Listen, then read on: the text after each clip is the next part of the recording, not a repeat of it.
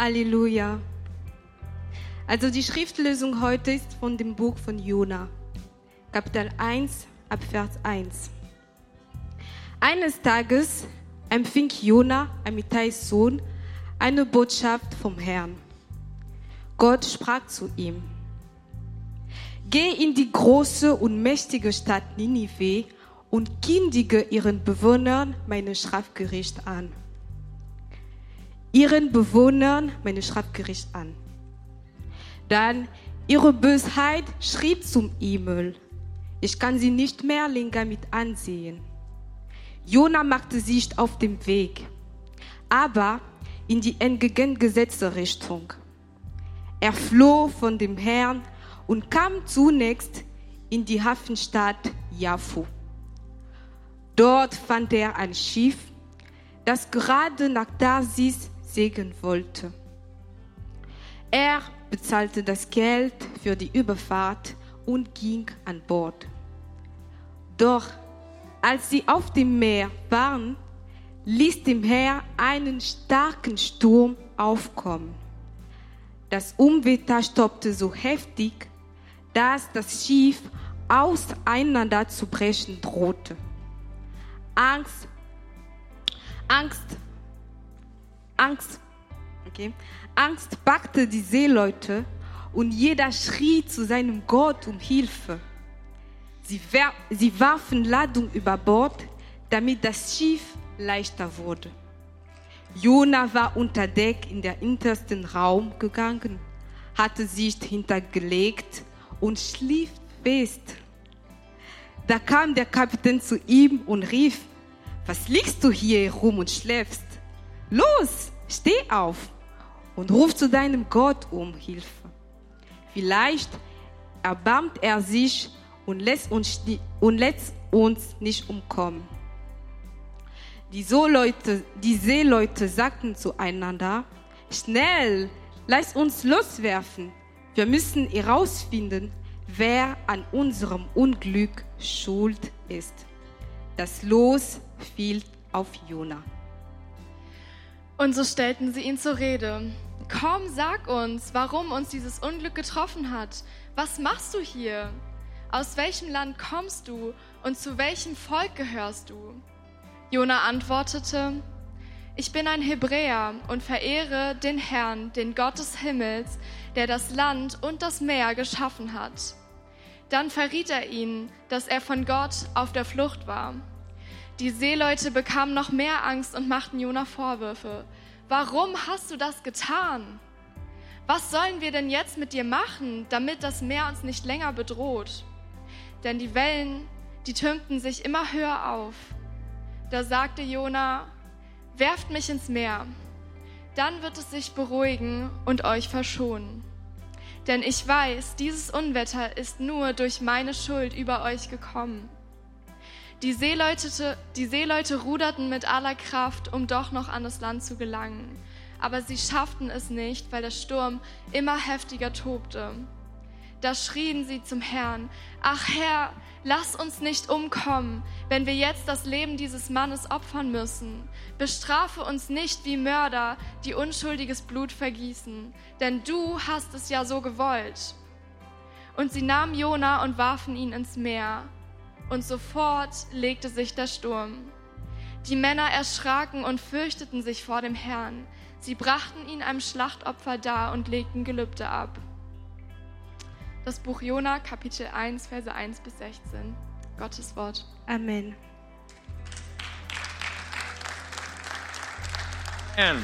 Vielen, vielen Dank, Karel und Charlotte. Herzlich willkommen hier in die Präsenz in dem Präsenzgottesdienst so gut, euch ohne Abstand zu sehen. Das ist wirklich toll. Corona ist bald vorbei. Amen. Wer es glaubt, mag selig sein.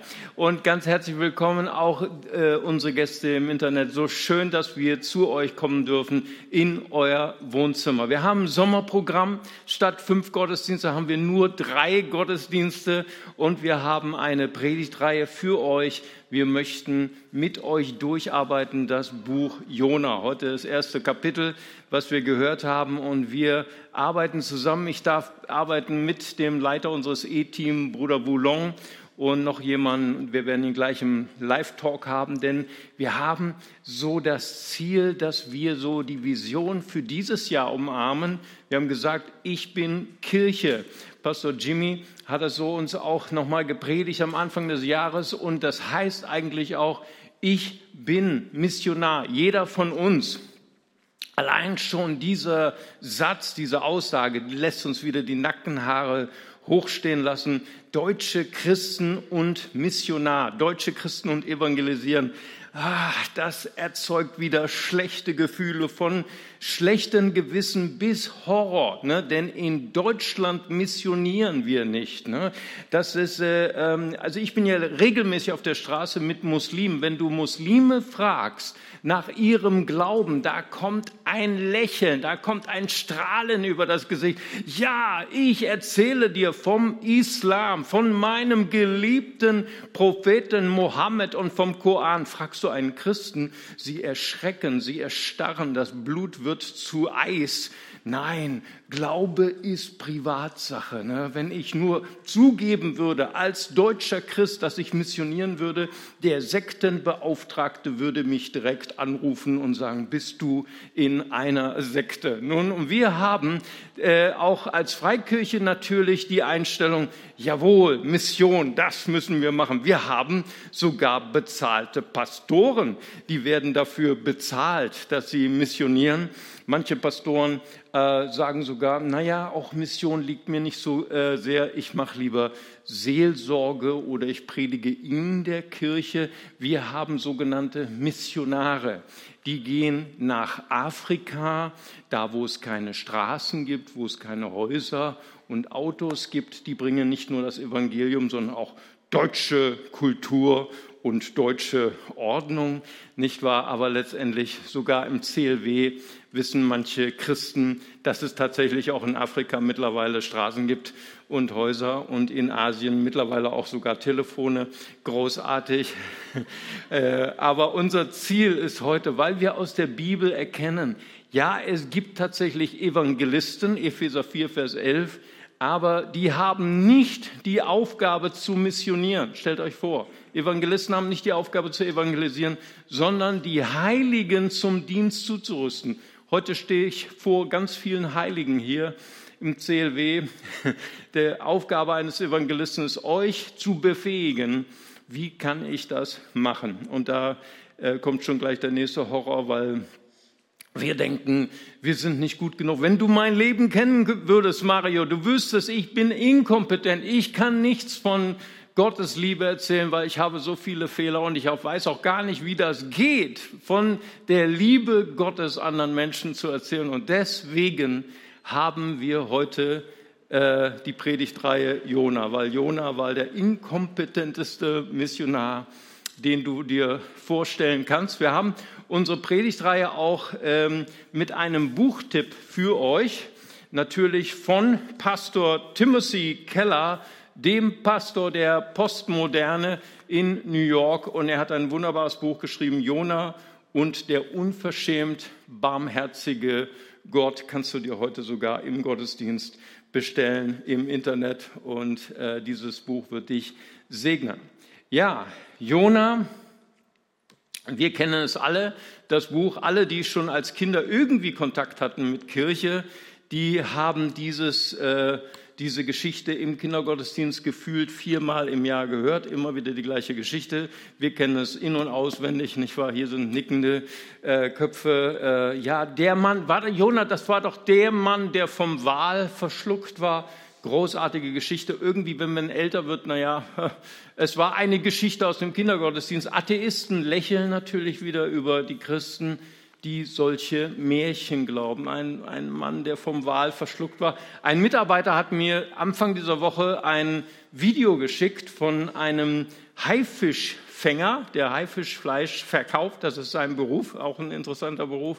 Und er wurde beim Tauchen tatsächlich für kurze Zeit von einem Wal verschluckt und wieder ausgespuckt mit Dutzenden von Hämatomen und gebrochenen Knochen. Und äh, ein Redaktionsteam ist zu ihm hin und wollte ihn unbedingt interviewen. Und es hat sich herausgestellt, gab es schon mehrere Leute wie Jona, die vom Wal verschluckt sind. passiert im, im Rhein nicht so oft, aber in Amerika anscheinend öfter mal, am Pazifik. Und äh, ja, aber darum geht es eigentlich nicht. Das Buch Jona ist eine Provokation Gottes für uns Gläubige. Es hält uns den Spiegel vor. Es zeigt uns die Hartherzigkeit der Gläubigen. Die Hartherzigkeit eines Jona gegenüber der einer ausländischen Nation, den Assyrern. Und es zeigt uns die, den Rassismus, anknüpfend an unsere großartige Predigt letzte Woche vom Pastor Marco. Da hatten wir ein tolles Thema. Wir als Christen sind immer so gut, auch Dinge draußen wahrzunehmen in der bösen Welt. Tatsächlich ist Rassismus ein Problem, was uns als Christen auch beschäftigt seit 2000 Jahren. Es ist ein Buch, was uns provoziert, nicht nur mit der Hartherzigkeit, sondern auch dem Nationalismus, dem uns oft auch in der Kirche begegnet, mit diesem Überlegenheitsevangelium. Wir kommen nicht nur, um die gute Nachricht zu bringen, sondern auch unsere westliche Kultur auf die sogenannten Entwicklungsländer zu pressen und nicht zu würdigen, die Kultur, die es dort gibt. Es ist aber auch ein Buch über die unverschämte Gnade Gottes, dass Gott die liebt, die ich nicht mag. Unverschämt. Jona, der sein Bild, seinen Gott nach seinem Bild formt, der Gott, der die Guten belohnt und die Schlechten bestraft. Wie kann Gott Menschen lieben, die ich hasse? Nun, ich möchte gerne ähm, kommen auf diesen Mann, diesen Propheten. Ähm, und ich habe meinen ersten Punkt genannt, der falsche Mann für die falsche Mission. Jona, er ist ein Prophet, wie er im Buche steht. Das Buch beginnt mit dem ersten Vers. Karel hat es gelesen. Das Wort des Herrn erging an Jona. Wow. Wir werden neidisch. Wer von uns sehnt sich nicht danach, dass Gott hörbar, dass Gott spürbar zu uns spricht? Letzte Woche habe ich sogar mit jemandem telefoniert und, und er sagte, Mario, ich möchte das so gerne erleben, dass Gott so deutlich zu mir spricht, dass ich weiß, was ich mit meinem Leben anfangen soll. Jona war privilegiert. Er war ein Prophet. Das Wort des Herrn kam so klar zu ihm, dass er sogar die Richtung, den Ort und die Mission bekam, geh nach Ninive, der großen Stadt, und predige gegen sie. Eine klarere Arbeitsbeschreibung gibt es nicht. Wir wünschen uns auch, so klar Gottes Stimme zu hören, so klar den Auftrag Gottes in unserem Leben zu spüren. Umso mehr sind wir erstaunt auf die Reaktion von Jona. In der Elberfelder Übersetzung heißt es, er floh weg vom Angesicht des Herrn. Für uns als Charismatiker ist was Fremdes, nicht mal? Ich meine, wir suchen das Angesicht des Herrn. Wir suchen die Gegenwart Gottes. Aber hier ist ein Prophet, er flieht von Gott, weg vom Angesicht des Herrn. Und dann heißt es in der Hoffnung für alle Übersetzungen, er floh in die entgegengesetzte Richtung. Nicht nach Ninive, nicht nach Osten, sondern nach Westen. Die äußerste Stadt, die damals für einen Juden bekannt war, nach Tarsis. In meiner Fußnote heißt es, es war eine spanische Stadt. Urlaub von Gott in Mallorca. Nicht wahr? Weg, bloß weg von Gott, bloß weg. Damals noch kein Risikogebiet Spanien.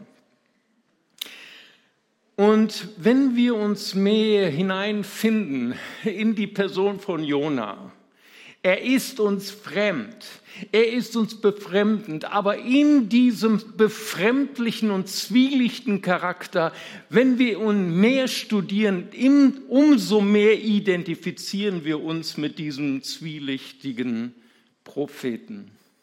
Das erste, warum flieht Jona vor Gott? Weil Ninive war eine der brutalsten, eine der schlimmsten Städte auf dieser Welt vor über 2000 Jahren. Vielleicht könnt ihr euch noch erinnern an das berühmte Jahr 2015, wo der Name IS oder in Arabisch der Daesh eine, ein Wort war, ein Titel war für eine Terrororganisation, die in allen, auch in Europa, nur Schrecken und Angst erzeugte. Alle zitterten vor IS. Vielleicht könnt ihr euch noch erinnern an die Anschläge in Paris, beim äh, Pariser Stadion und so viele Menschen umgebracht worden sind von den Kämpfern des IS. Ganz Europa war in Terror, außer einem deutschen Journalisten, Jürgen Todenhöfer. Vielleicht habt ihr von ihm gehört, vielleicht habt ihr auch sein Buch gelesen, Inside IS. Dieser Mann, der ist so hirnverbrannt gewesen, er hat sich von dem Leiter von IS, dem äh, Abu Bakr al-Baghdadi, dem damaligen Leiter von Daesh, hat er sich einen Freibrief geben lassen und er ist in das Land IS gereist, und zwar nach Mosul. Das ist Ninive. Das ist die Stadt. Und vielleicht habt ihr auch das Video gesehen von Jürgen Todenhöfer und Christian Emde, einem Deutschen, einem, der sich zum Islam bekehrt hat durch die damalige Islam-Kampagnen äh, auf deutschen Straßen. Und er ist nach Syrien gereist, er ist nach Irak gereist und nannte sich Abu Qatada und hat dort ein Interview gehalten mit Jürgen Todenhofer und hat geweissagt über Deutschland, wir werden kommen und wir werden alle euch umbringen, es sei denn, ihr bekehrt euch zum Islam. Jürgen Todenhöfer war dort. Er wäre sofort umgebracht worden. Jona wusste das. Jona wusste, tue ich nur einen Schritt nach Ninive, ich bin sofort tot. Die Assyrer, sie waren ein Terrorstaat, wie der IS vor fünf, sechs Jahren ein Terrorstaat war. Die Assyrer haben ihre Gewalttaten gegenüber Kriegsgefangenen auf ihren Steinbildern festgehalten. Du kannst sie heute noch sehen im Britischen Museum. Assyrer haben ihren Gefangenen die Zunge bei lebendigem Leibe herausgeschnitten aus dem Mund. Sie haben sie gerädert, sie haben ihnen bei lebendigem Leib die Haut abgezogen. Sie haben ihnen die beiden Beine abgeschlagen, das link, den linken Arm abgeschlagen, um ihnen beim Sterben noch die rechte Hand zu schütteln. Sie waren sadistische Mörder. Timothy Keller schreibt in seinem Buch, wenn Jona menschlich gesehen nach Ninive gegangen wäre, er wäre sofort umgebracht worden, so wie damals 1943 im Warschauer Ghetto ein Rabbi sich gewagt hätte, der SS Buße zu predigen. Er wäre sofort erschossen worden. Jona floh vor Gott. Warum? Weil das war ein Himmelfahrtskommando. Er hatte Angst vor diesem Auftrag. Das Zweite, warum Jona floh, er war der Erste, Prophet, der berufen war von Gott, zu den Heiden zu gehen. Das war damals für einen Juden unglaublich. Man ging nicht zu Heiden. Man ging nicht zu dem Haus eines Heiden. Man aß noch nicht mal. Sie waren die Unreinen. Sie waren die Feinde Gottes. Sie waren die, die von Gott gehasst waren. Man ging nicht zu diesen Menschen. Sie waren ein Gräuel für Gott. Natürlich gab es Hesekiel und Jeremia, sie predigten gegen die Nationen, aber Jona war der Erste, der physischen Kontakt aufnehmen musste. Er sollte in das Land der Heiden gehen. Das war ungehört. Es gab einen chinesischen Missionar im 19. Äh, Jahrhundert, sein Name war Hudson Taylor. Er war äh, Engländer. Keine Angst, mach keine Werbung für heute Abend. Und, und er war so verliebt mit seiner Mission. Er ging damals in dieses chinesische Reich, eine ganz andere Kultur als heute. Und er kleidete sich wie die Chinesen, hatte chinesische Tracht, er hatte einen Zopf, der bis zu seinem Gesäß äh, reichte. Und er kam nach England, um Spenden zu sammeln. Mit seiner chinesischen Tracht, mit seinem langen Zopf. Und die englischen Christen empfanden ihn als fremd. Sie haben gedacht, dass Hudson Taylor abgefallen wäre vom Glauben, weil er sich assimiliert hat mit der Kultur der Chinesen. Die Kultur, in die Gott Jona sandte, war ihm fremd. Und das dritte war, Jona hasste von ganzem Herzen Ausländer. Das ist so. Wir, wir, wir lesen von Jona in einem anderen Buch, dem 1. Könige 14, 25. Er war ein Prophet damals, wie es viele Propheten gab, im, im nordisraelischen Reich unter dem gottlosen König Jerobeam II. Hosea und Nahum predigen gegen die Sünde dieses gottlosen Königs, weil er war gottlos, er hatte Gott verlassen. Nur ein Prophet predigt nicht gegen ihn. Wer? Jona. Jona, er ermutigt sogar Jerobeam II., seine militärischen Expansionskriege zu führen gegen irgendwelche Ausländer am Toten Meer. Und er hat tatsächlich eine kurze Zeit eine militärische Expansion getrieben. Und er hat gesagt, kämpfe gegen die Feinde Israels. Hätte Jona heute gelebt, wir hätten ihn politisch im rechten Spektrum wiedergefunden. Er war ein patriotischer Nationalist. Gott gebraucht solche Menschen, die Ausländerfeinde sind, um internationale zu erreichen. Jona, er war jemand, der von ganzem Herzen Ausländer gehasst hat. Letzte Woche lief sicher im Rahmen der EM ein großartiger Film. Du kannst ihn im ARD nochmal nachschauen auf der Mediathek. Es ist die Geschichte von dem deutschen Torwart äh, Bert Trautmann. Ein großartiger Film. Er ist deutscher Kriegsgefangener, war jahrelang in der Wehrmacht, ist dann ins Kriegsgefangenenlager nach England gekommen und wurde dort entdeckt von einem englischen Fußballtrainer und wurde einer der berühmtesten Fußball Torwartspieler und hat für Manchester City viele Jahre gespielt. Er lebte den Hass der Engländer gegen ihn, weil er Deutscher war. Er war Teil eines Volkes, was die Engländer gehasst haben. Und dieser Film handelt von Nationalismus, von nationalem Hass und von Vergebung und Gnade. Ein großartiger Film. Und darum geht es in diesem Buch. Jona versteht nicht die unverschämte Barmherzigkeit Gottes, dass Gott die liebt, die er hasst. Jona, er ist das absolute Gegenteil von Jesus. Jesus, er wird einmal gefragt von einem Pharisäer, was ist das wichtigste Gebot, Rabbi? Und Jesus sagt, es gibt zwei. Wir lesen diese Geschichte in Lukas 10 ab Vers 25. Liebe Gott von ganzem Herzen, mit deiner ganzen Kraft, mit deinem ganzen Verstand und liebe deinen Nächsten wie dich selbst. Der Pharisäer fühlte sich provoziert, er fühlte sich innerlich angegriffen, weil er antwortete, hey, wer ist denn mein Nächster? Und Jesus erzählt diese Geschichte, die wir alle kennen, vom barmherzigen Samariter. Er erzählt diese Geschichte von einem Menschen, der überfallen wird, von Räubern, halbtot am Wegesrand liegen gelassen wird und zwei religiöse Menschen, ein Levit, ein Priester, gehen mit Abstand, AHL-Regeln, an ihm vorbei. Aber nicht wegen Corona, sondern wegen ihrer Hartherzigkeit. Und dann kommt ein Samariter. Samariter wurden gehasst von Juden. Sie waren nicht richtig gläubig. Sie waren keine richtigen Gläubige. Und dieser Mann, dieser Abgelehnte, er bleibt stehen, er, er, sein Herz schmilzt von Barmherzigkeit und Erbarmen.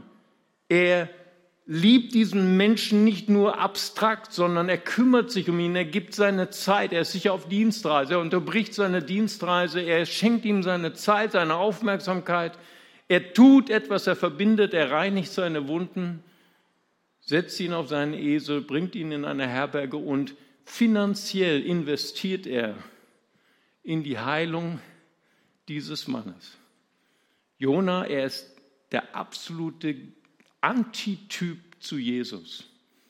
Jesus sagt uns, wie wir lieben sollen, unseren Nächsten durch Barmherzigkeit, durch Engagement, durch finanzielles Engagement. Jona hat nichts davon.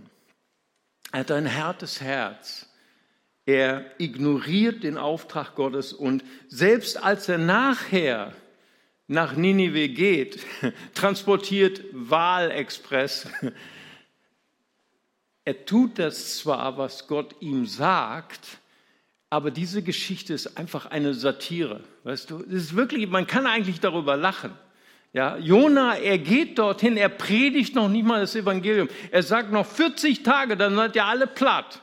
Was für eine ermutigende Predigt, nicht wahr? Da wird überhaupt nicht keine Mühe, wie man zu Gott umkehren kann, wie man Gott kennenlernen kann oder die vier Schritte, die geistlichen Gesetze oder wie man ein gottgefälliges Leben. Das ist Jona Schnuppe. 40 Tage, dann seid ihr kaputt. Und weißt du, das ganze Volk, die ganze Stadt, diese brutalen, blutrünstigen Assyrer bekehren sich inklusive des Königs, sogar die Kühe bekehren sich. Ist eine Satire, ist wirklich. Also Gott gebraucht einen Menschen mit einem harten Herzen. Jona ist der Antityp von Jesus in Bezug auf seine Barmherzigkeit. Und das Zweite, Jona ist der Antityp auch von Jesus in Bezug auf seine Spiritualität. Im ersten Kapitel haben wir gelesen, dass Jona ungehorsam war gegenüber Gott, dass er von Gott floh und dann kam ein Sturm. Das ist eine der geistlichen Gesetzmäßigkeiten in unser aller Leben. Vielleicht haben wir es auch schon mal erlebt. Sünde hat einmal einen Sturm zur Folge. Sünde hat nicht etwas mit unserem Leben nach dem Tod zu tun. Wer sündig wird dann irgendwann in die Hölle geworfen. Nein, Sünde wirkt sich aus in unserem Jetzt. Jede Ungehorsam, jede Sünde folgt ein Sturm. Und ich möchte hier noch mal ganz vorsichtig sein und euch auch so bitten, vorsichtig zu sein mit dieser Wahrheit. Denn nicht jeder, der einen Sturm erlebt in seinem Leben, hat gesündigt. Bitte tut das nicht. Bitte geht nicht zu einem Kranken und sagt ihm, dass er ein Sünder ist. Tut das nicht. Ich habe euch erzählt von Hamburg, Eppendorf, neben mir die Kinder-UKE, zweijährige, dreijährige Kinder voller Krebs. Bitte geht nicht zu solchen Menschen und sagt ihnen, du bist krank, weil du gesündigt hast. Tut das nicht. Wir dürfen nicht dieses Gesetzmäßigkeit umdrehen, weil auch gute Menschen leiden. Hiob, er war ohne Sünde und litt. Die drei Freunde haben geirrt, als sie ihm sagten, du leidest, weil du gesündigt hast. Nein, aber trotzdem, der Satz gilt, wenn wir Gott ungehorsam sind, dann folgt ein Sturm. Dieser Sturm kam aufgrund von Jonas Ungehorsam. Die Tragik bei dieser Geschichte war, dass nicht nur Jona in den Sturm kam, sondern auch die, die unschuldig in diesen Sturm gezogen wurden. Jede Sünde geschieht nicht nur auf einer Insel. Immer wenn wir Gott ungehorsam sind, dann werden wir nicht nur wir kommen in einen Sturm, sondern auch Unschuldige in unserer Familie, in unserer Gesellschaft. Und interessant ist, in dieser Geschichte diesen Gegensatz zu sehen zwischen den sogenannten Ungläubigen, den Gehassten von Gott, den Nichtjuden und Jona, dem Propheten, den Auserwählten. Die ungläubigen Seeleute, sie reagieren auf diesen Sturm. Sie fangen an zu beten zu ihren Götzen, zu ihren Göttern.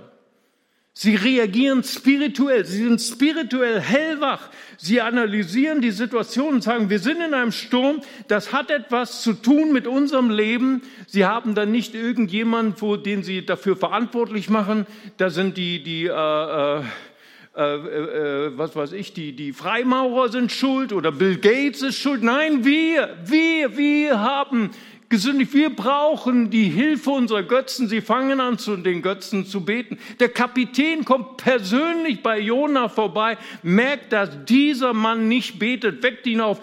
Wach auf, du Schläfer. Warum betest du nicht? Jona ist spirituell total tot.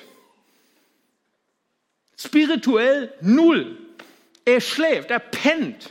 Er verschläft diese spirituelle Herausforderung, obwohl er der Prophet Gottes ist. Er wäre doch eigentlich der Spezialist. Und dann werfen sie die Lose. Eine unglaublich skurrile Geschichte. Sie versuchen herauszufinden, wer ist schuld an dieser Krise. Und die Lose fallen auf Jona. Und sie fragen sie, ihn, wer bist du? Zu welchem Volk gehörst du? Und, ich, und er sagte, ich, bin beim, ich gehöre zum Volk der Hebräer. Wir dienen dem wahren Gott, der nicht nur das Festland geschaffen hat, sondern auch das Meer. Sie erschrecken. Was ist los? Du hast ein Problem mit deinem Gott. Sag uns, was deine Geschichte ist. Und er sagte, ich fliehe vor diesem Gott. Das Einzige, was uns rettet, ist, dass ihr Verantwortung für mich nehmt und mich über Bord schmeißt. Wohlgemerkt, er springt nicht selber in, ins, ins Meer. Wohlgemerkt, er nimmt sich selber Verantwortung für seine Schuld. Er schiebt die Verantwortung auf und schmeißt mich in die Tiefe des Meeres. Spirituell inkompetent. Und auf einmal die Seeleute fangen an zu rudern wie verrückt, versuchen den Propheten zu retten. Diese Ungläubigen sind dem barmherzigen Samariter viel ähnlicher als Jona. Sie sind besser als der Missionar.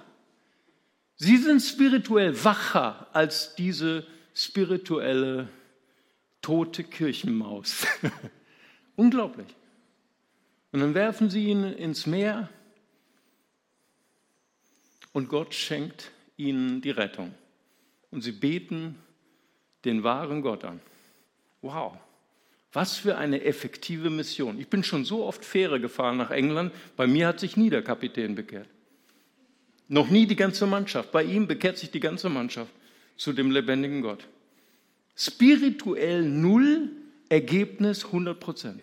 Wow, das ist unser Gott unverschämt barmherzig, nicht nur zu den Bösen, unverschämt barmherzig auch zu seinen Dienern. Hey, wenn Gott so eine spirituelle Schlaftablette benutzen kann, dann kann er auch mich benutzen. Amen. diese Geschichte, ich liebe diese Geschichte. Es ist so wunderbar. Und weißt du, Jesus, weißt du, wie Jesus mit Jona umgeht? Voller Respekt, voller Wertschätzung. Jesus, er identifiziert sich mit diesem Versagermissionar. Er sagt, er identifiziert sich in Matthäus 12, 39, sagt er, außer dem Zeichen des Propheten Jona, denn wie Jona drei Tage im Bauch des Fisches war, so wird auch der Sohn des Menschen, hier spricht Jesus von sich selbst, drei Tage und drei Nächte im in den, im Herz der Erde sein. Wow. Jesus, wusstest du nicht, dass, dass Jona ein totaler Versager war, sowohl in seiner Barmherzigkeit war er ein Anti-Jesus-Typ, in seiner Spiritualität war er ein Anti, Jesus hatte eine großartige Spiritualität. Er hat gedient, er hat Wunder getan, aber hat immer wieder sich zurückgezogen und hat geistliche Zeit mit seinem Vater gehabt. Jona hat gepennt.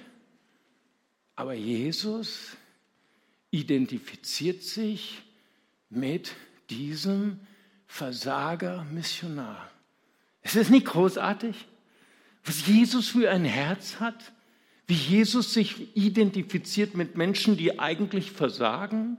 Wie Jesus sich identifiziert mit seinen Jüngern, die sogar nicht glaubten, dass Jesus auferstanden war. Selbst als die Frauen sagten, er ist auferstanden, glaubten sie nicht. Wow, was für eine Schar von Versagern.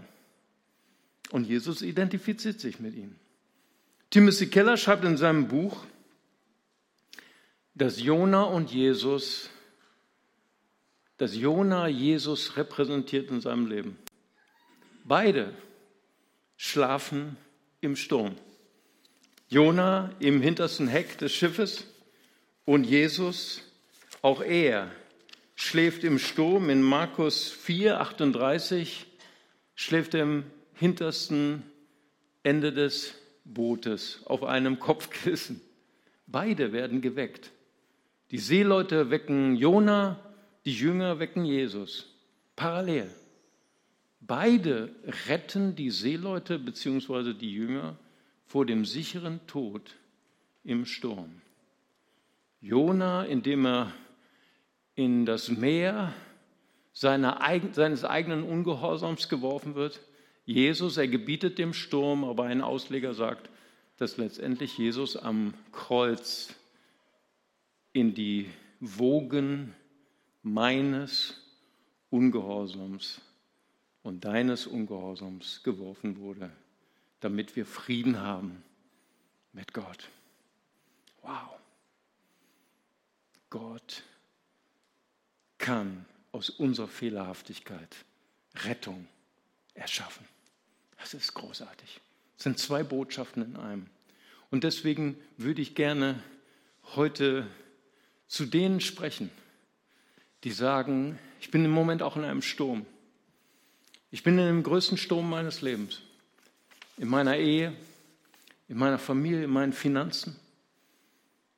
Ich spüre, ich muss bezahlen für meine Lügen, wo ich die Wahrheit niedergehalten habe, wo ich Menschen getäuscht habe, wo ich Menschen betrogen habe. Ich spüre, dass ich diese Rechnung bezahlen muss. Aber ich habe heute gute Botschaft. Ich habe heute gute Botschaft. Du brauchst nicht bezahlen für deine Schuld. Da ist jemand, der hat bezahlt. Da ist jemand, der geopfert worden ist für deine Schuld. Da ist jemand, der uns retten kann aus dem Sturm unseres Lebens. Sein Name ist Jesus Christus. Amen. Und ich würde gerne dich jetzt einladen, deine Augen zu schließen. Ich würde gerne auch dich einladen, am Fernseher deine Augen zu schließen. Und ich würde gerne, während unsere Augen geschlossen sind, möchte ich gerne eine Einladung geben für die, die spüren, ich bin in dem größten Sturm meines Lebens, aber ich weiß, wie der Retter meines Lebens heißt, Jesus Christus. Ich brauche ihn in meinem Leben. Und wenn du diese Entscheidung heute vielleicht das allererste Mal treffen möchtest, dann bitte ich dich, ein Zeichen für Gott zu geben, ganz kurz deine Hand zu heben, nicht für mich, sondern für Gott und zu sagen, hier bin ich Herr. Ich möchte dir das Herz, mein Herz öffnen. Ich möchte dir sagen, ich brauche deine Gnade. Ich brauche deine Vergebung. Jesus, komm in mein Herz. Dann hebe ganz kurz deine Hand und ich würde gerne für dich beten. Danke, Jesus. Danke, Jesus. Ja, und dann lasst uns gemeinsam beten, auch am Fernseher. Und wir beten das Gebet, einfache Gebet eines Kindes. Und wir sagen zusammen, Vater im Himmel, danke, dass du mich liebst. Danke, dass du dich für mich entschieden hast. Herr Jesus Christus, du bist für mich gestorben und auferstanden vergib mir meine Schuld. Ich wähle dich jetzt als mein Retter und Herrn. Dir will ich folgen in Ewigkeit. Amen. Amen. Lass uns Jesus mal einen Applaus geben. Amen. Amen. So, das war die erste Botschaft, dass Gott Menschen gebraucht, die fehlerhaft sind, sowohl was Barmherzigkeit angeht, als auch was Spiritualität angeht. Aber trotzdem bleibt ja die Frage, hey, ich habe das zwar verstanden, ich bin Kirche, ich bin Missionar, aber wie geht das eigentlich in der Praxis? Und da möchte ich gerne jetzt zwei Freunde nach vorne einladen zu unserem Live-Talk. Das ist einmal Voulon und Winston. Heißt sie mal willkommen mit einem ganz großartigen Applaus.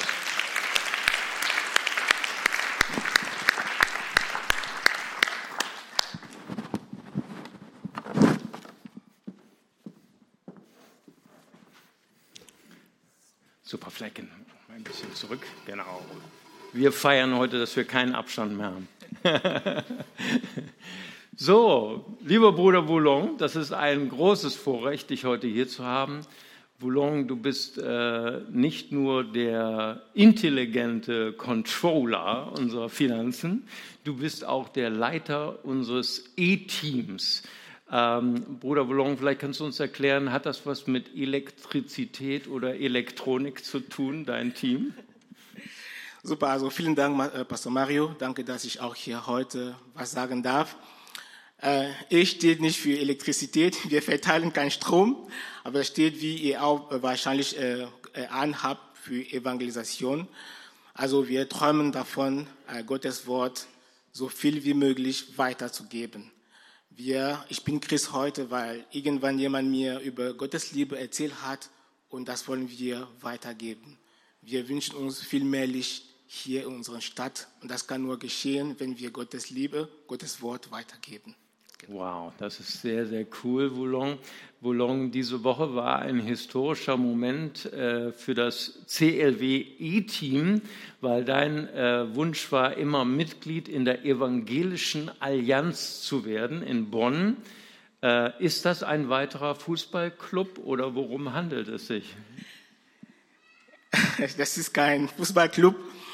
Ähm, ich bin Gott sehr dankbar, dass es ähm, die Evangelische Allianz gibt, dass Gemeinden, dass Kirche schon vorher erkannt haben, wir brauchen uns gegenseitig, wir brauchen uns ähm, äh, einander. Und das war für mich klar, Evangelisation oder Mehrliche in Bonn zu verbreiten, das schafft eine Gemeinde alleine nicht, das schafft ein Team alleine nicht, aber gemeinsam können wir diesen Auftrag hier in unserem Stadt erfüllen. Wow, sehr, sehr cool. Deswegen gratulieren wir dir. Wir sind jetzt Teil einer größeren Familie. Das ist wunderbar. Vielleicht noch ein Satz dazu. Also, falls jemand aus der von der Evangelischen Allianz uns hört, wir sind sehr dankbar, dass ähm, unsere Anliegen wahrgenommen wurden und dass wir jetzt Evangelisation unter dem Dach der Allianz unterstellen können. Wow. Bruder Boulogne, ähm, in dein Team zu kommen, äh, löst ja bei, äh, wie soll man sagen, normal 0815 Christen Grauen und Schrecken und Angst aus. Auf der Straße zu wildfremden Menschen sprechen, das ist der größte Horror eines Christen, eines deutschen Christen. Ähm, aber wir haben ja heute gehört, ich kann auch in meinem Alltag, kann ich Missionar sein. Welche Qualifikationen brauche ich, um ein Missionar in meinem Alltag zu sein? Ähm, so groß brauchen, brauchen wir nicht, brauche ich nicht. Und eine Sache, die mir persönlich sehr oft hilft, ist auch die Geschichte der äh, Samarit, äh, Samariterin. Die, die begegnet Jesus und sie geht in die Stadt zurück und sagt, hey Leute, komm und sieht einen Mann, der alles über mir erzählt hat. Ist er vielleicht der Messias? Und die ganze Stadt läuft auf Jesus zu. Und das finde ich eine großartige Geschichte. Also was ich mache, ist meine Geschichte zu erzählen, wie ich Jesus ähm, zum Glauben, wie ich zum Glauben gekommen bin. Und dafür muss ich nicht nichts extra lernen oder mir was irgendwas ausdenken. Ich erzähle einfach meine Geschichte. Das ist nicht immer einfach. Ich muss mich immer wieder überwinden und ähm, sehr oft habe ich mich gefragt, können mich die Menschen überhaupt verstehen mit meinem gebrochenen Deutsch? Und also auch fremde Menschen auch so einfach auf die Straße anzusprechen, ja, ich muss immer davor viel beten, ne, dass keiner mich äh, im Geschiss äh, so schlägt. Ne? Also. Wow. vielen, vielen Dank, Bruder Boulogne. Wir haben noch jemand da, auch ein sehr guter Freund von mir, Winston. Winston, du bist ja auch jemand, der brennend ist und der sehr gerne anderen Menschen von dem liebenden Gott erzählt ähm, immer wenn wir so, so fertige Evangelisten vor uns sehen, äh, so wir, die wir das noch nie gewagt haben in unserem Leben, wir denken immer, ja, also äh, das ist irgendwie eine, eine ähm, Aliens, die irgendwie vom Himmel gekommen sind. Hast du denn nie Angst gehabt, vielleicht beim ersten Mal mit Menschen über deinen Glauben zu sprechen? Ja, Pastor Mario, erstmal vielen lieben Dank, dass ich hier sein darf. Ähm, ja, klar, am Anfang hatte ich wirklich große Probleme gehabt. Ähm, ich wurde mit zwei Fragen konfrontiert, da kann ich, kann ich mich noch dran sehr gut erinnern. Die erste Frage hieß, ähm, was ist mit ähm, den Menschen, die nie das Evangelium gehört haben? Kommen die Menschen dann in die Hölle? Die zweite Frage war, ähm, wenn Gott doch so lieb ist, warum lässt er das Böse zu? Ähm, diese Fragen haben mich dazu geführt, dass ich kein Gespräch quasi mit meinen Gesprächspartnern ähm, führen konnte, weil die Angst immer im Vordergrund stand dass ich Fragen eben diese Fragen nicht beantworten konnte. Wow. Und äh, du hast ja anscheinend das erste Gespräch, was nicht so gut gelaufen ist, anscheinend überlebt, sonst wirst du jetzt nicht im E-Team. Was hat dir denn die Kraft gegeben oder den Mut gegeben, nach diesem, äh, ja, wie soll man sagen, Misserfolg nochmal ein Gespräch anzufangen? Ja, also ich habe äh, dann auch direkt zugegeben, ähm, dass ich nicht alles weiß. Ähm, das macht auch Christen sehr glaubwürdig, finde ich, dass man, wenn die Christen auch zugeben, dass sie nicht alles wissen. Und ich wollte auch mit meinen Gesprächspartnern quasi auf einer Wellenlänge sein und ähm, sagen, hey, ich will mich mit dir identifizieren. Ähm, ich teile auch meine Schwächen und Fehlern mit meinen Gesprächspartnern, ähm, weil wir alle nicht perfekt sind. Römer 3,23. Und ähm, ja, dass ich quasi mit denen dann auf einer Ebene bin ne? und auch dann auch mit denen diskutieren kann. Wow. Vielen, vielen Dank euch beiden für diesen Live-Talk. Gebt Ihnen doch mal einen Applaus. Und ich würde jetzt gerne die beiden bitten, dass wir gemeinsam aufstehen als äh, äh, Familie und dass wir dieses Ziel, was einmal Pastor Jimmy mit uns geteilt hat, ich bin Kirche, ich bin Missionar, wir glauben, dass es nur durch die Gnade und durch die Kraft und diese Barmherzigkeit Gottes geschehen kann. Denn das ist der Schlüssel, glaube ich, aus dem Buch Jona. Wenn wir selber erkennen, hey, wir sind fehlerhafte, wir sind bedürftige Menschen nach der Gnade Gottes. Wenn wir selber bewegt sind von dieser unverschämten Barmherzigkeit Gottes, dann können wir auch gebraucht werden, anderen Menschen davon zu erzählen. Und die beiden werden uns jetzt gemeinsam segnen dazu, dass wir unseren missionarischen Auftrag erfüllen können im Alltag. Herr Jesus, wir danken dir, dass wir dich kennen, Herr. Wir danken dir, dass du uns so sehr liebt hast, dass du für unsere Schuld bezahlt hast, Herr, dass wir uns nicht mehr fürchten müssen, Vater. Wir danken dir, Herr, dass du Menschen gebraucht hast, um uns deine Liebe zu offenbaren. Herr, zeige du uns, ja, wie wir diese Liebe oder dein Wort weitergeben können, Herr. Vater, hilfe du uns, unsere Ängste zu be winden, Vater, schenke du uns Gelegenheiten, Möglichkeiten, über dich, von dir zu erzählen, Vater, von dem, was du getan hast. Ich danke dir dafür. Name Jesu. Amen. Amen. Aber ich danke dir, dass du uns zu Menschenfischern gemacht hast, dass du uns all diese Begegnungen geschenkt hast, Herr. Und ich danke dir, dass du auch uns diese, diese, diese Begegnung mit diesen Menschen noch weiter entfachen wirst, Herr, und dass du uns auch weiter darin weiterleiten wirst, Herr. Vater, wir danken dir, Herr, für jede einzelne, Herr, dass wir nach dir brennen, Herr, nach, dass wir nach dir hungern, Herr, dass wir, wo ähm, Hass herrscht, Herr, dass wir dort auch Liebe sehen, Herr. Herr, danken dir, Herr, für alles, was du tust, Herr, dass du uns auch da stärkst, auch, dass, du, dass wir dein, quasi dein Werkzeug sind, Herr, dass du uns dort ähm, segnest, Herr. So leite und führe uns, Herr, und dir gebührt alle Ehre. Amen. Amen. So lass uns jetzt ausstrecken im Lobpreis nach diesem Gott und nach dieser unverschämten Barmherzigkeit Gottes. Als dann Jona im Bauch des Wals war, da hat er diese Bedürftigkeit erlebt und dann hat er erkannt die Barmherzigkeit Gottes für sein eigenes Leben und sagt, ich wusste, du bist barmherzig und gnädig, langsam zum Zorn und reich an Gnade, der sich das Unheil gereuen lässt. Lasst uns so jetzt öffnen, unser Herz öffnen. Lasst uns auch selber so sagen, Gott, ich brauche deine Gnade. Ich bin bedürftig nach deiner Gnade und Liebe. Und lasst uns von dieser Liebe Gottes jetzt bewegt werden, dass Gott uns senden kann in Jesu Namen.